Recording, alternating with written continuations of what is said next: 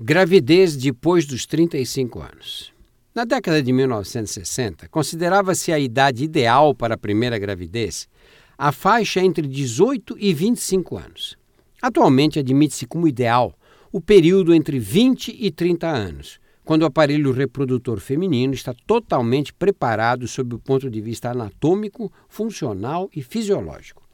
Diante da tendência de as mulheres engravidarem mais tarde, é possível que daqui a alguns anos esses números sejam revistos e o tempo alargado significativamente, apesar de a fertilidade feminina ir declinando com o passar dos anos e as mulheres não ovularem mais todos os meses.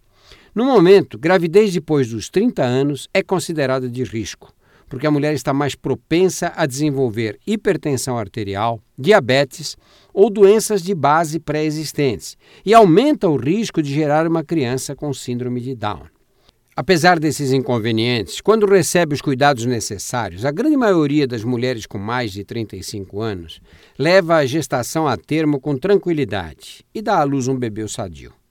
Como para todas as outras mulheres, também é melhor iniciar o pré-natal antes da concepção fazendo exames laboratoriais e passando por uma avaliação clínica.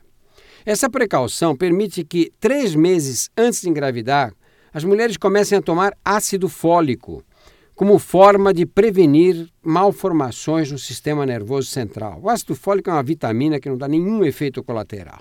Aqui vale a recomendação de sempre.